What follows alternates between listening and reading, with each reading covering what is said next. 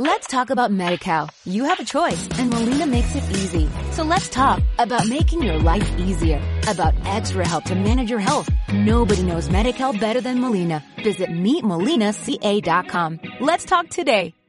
Hola, bienvenido a Quantum Babylon inducido con vosotros, amable Gago.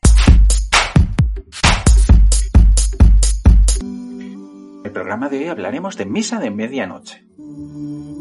Misa de Medianoche es una serie de 2021 y se engloba dentro de los géneros del thriller y del misterio.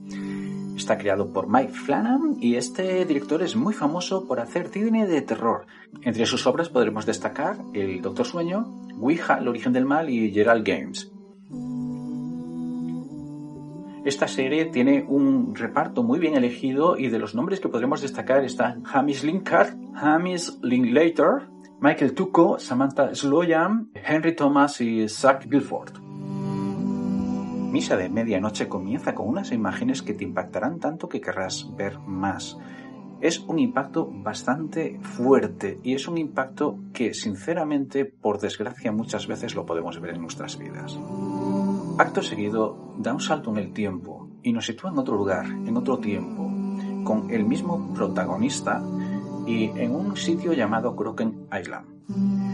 Este sitio es una isla, es una isla que no es real, es ficticia, la han inventado para esta ficción, para esta historia, pero está situada en un lugar no bien definido de Estados Unidos.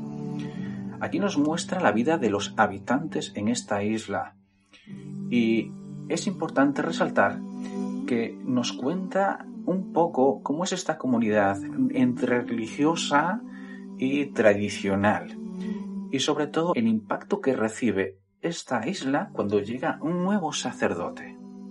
En este aspecto, Misa de Medianoche no engaña a nadie, ya que el título nos indica que la cinta está cargado de mucha influencia religiosa y lo cumple. Pero además, curiosamente, no solo de creencias cristianas, ya que también hay presencia islámica bastante considerable, como quizás hay algún ateo y más cosas. Pero cuando nos detenemos a ver un poco el argumento o la línea de esta historia, podemos ver que Misa Medianoche se, centra en dos personajes y los desarrolla. Uno es Ryler Flynn y el otro es el padre Paul Hill.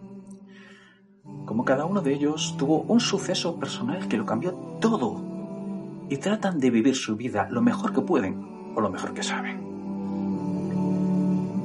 Aunque la verdad, en la cinta puedes ver que dentro de la historia principal cuentan otras historias paralelas, como mini historias personales, y de aquí que quizás muchas veces presenciamos bastantes diálogos y menos acciones, lo cual por un lado quizás eh, se puede llegar a hacer un poco lento, pero por otro enriquece muchísimo el diálogo, enriquece muchísimo la historia, le coges empatía a cada personaje, por muy malo o por muy bueno que sea. Esta serie está catalogada dentro del género del suspense y del thriller, pero en ella no vas a encontrar la típica historia de miedo, de sangre, de horror, de gritos, no. En esta historia se toma su tiempo para presentarnos los personajes, las situaciones personales, las vicisitudes de sus vidas y sobre todo las diferentes ideas de pensamiento que pueden tener acerca de la vida o la muerte, cada uno de ellos. Es una serie que te invita a pensar en el ser humano, en su existencialismo y dando argumentos para todos los gustos. Y no por ello están mal formulados, no, aquí no hay uno que fundamenta como un tonto y otro como un listo, no, aquí todos argumentan con argumentos de peso. Eso sí, es una historia que se basa en un thriller de fondo.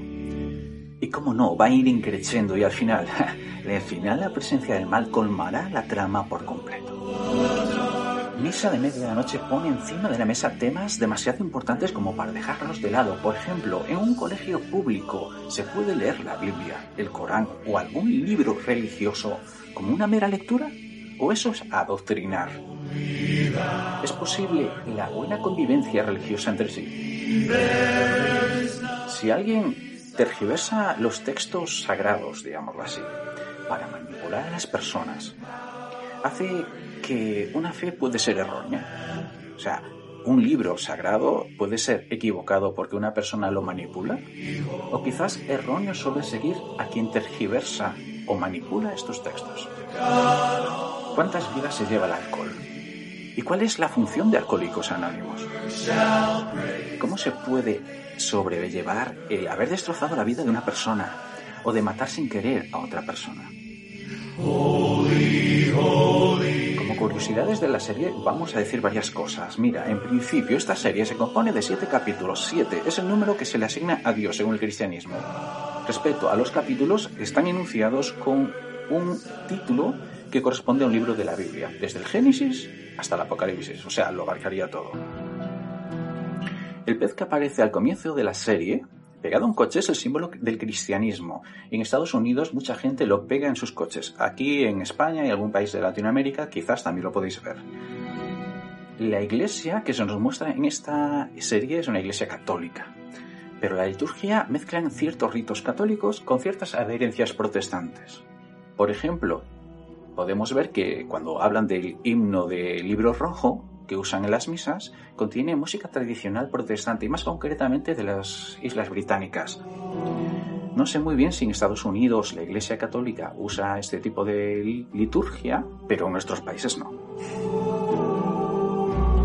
En cuanto a las citas bíblicas que aquí se nos dicen son reales, existen en la Biblia, no hay ficción en ellas, eso sí, están sustraídas de su contexto, y en este aspecto se diferencia de las películas como Pulp Fiction, por ejemplo, que ahí cuando citan la Biblia está totalmente inventada. A modo de reflexión en este aspecto también sería interesante pensar que una persona que es una manipuladora puede usar citas sueltas sacadas de contexto, mezclándolo con un gran carisma, jugando a un líder que pueda acompañar, que parezca bueno y que todo el mundo lo quiera. Y con eso pueden hacer una nueva religión muy fácil. O pueden hacer a saber lo que no. Un apunte bastante interesante, y en esto sí que voy a hacer spoiler, pero pequeño, es algo que se nos cuenta acerca de lo que ocurrió con las Torres Gemelas.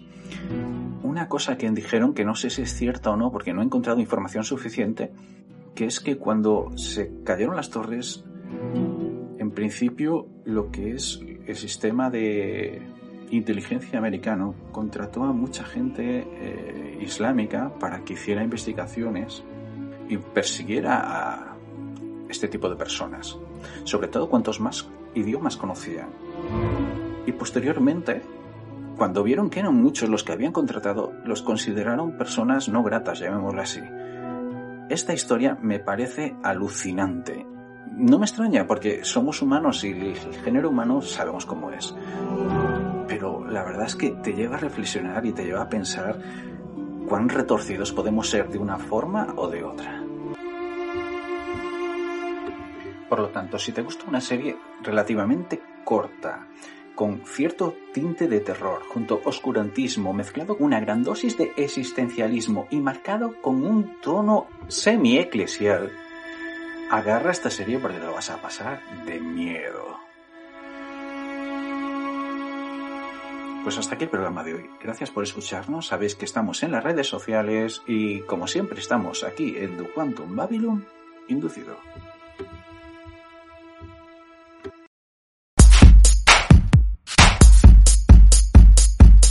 Let's talk about MediCal. You have a choice and Molina makes it easy. So let's talk about making your life easier, about extra help to manage your health. Nobody knows MediCal better than Molina. Visit meetmolinaca.com. Let's talk today.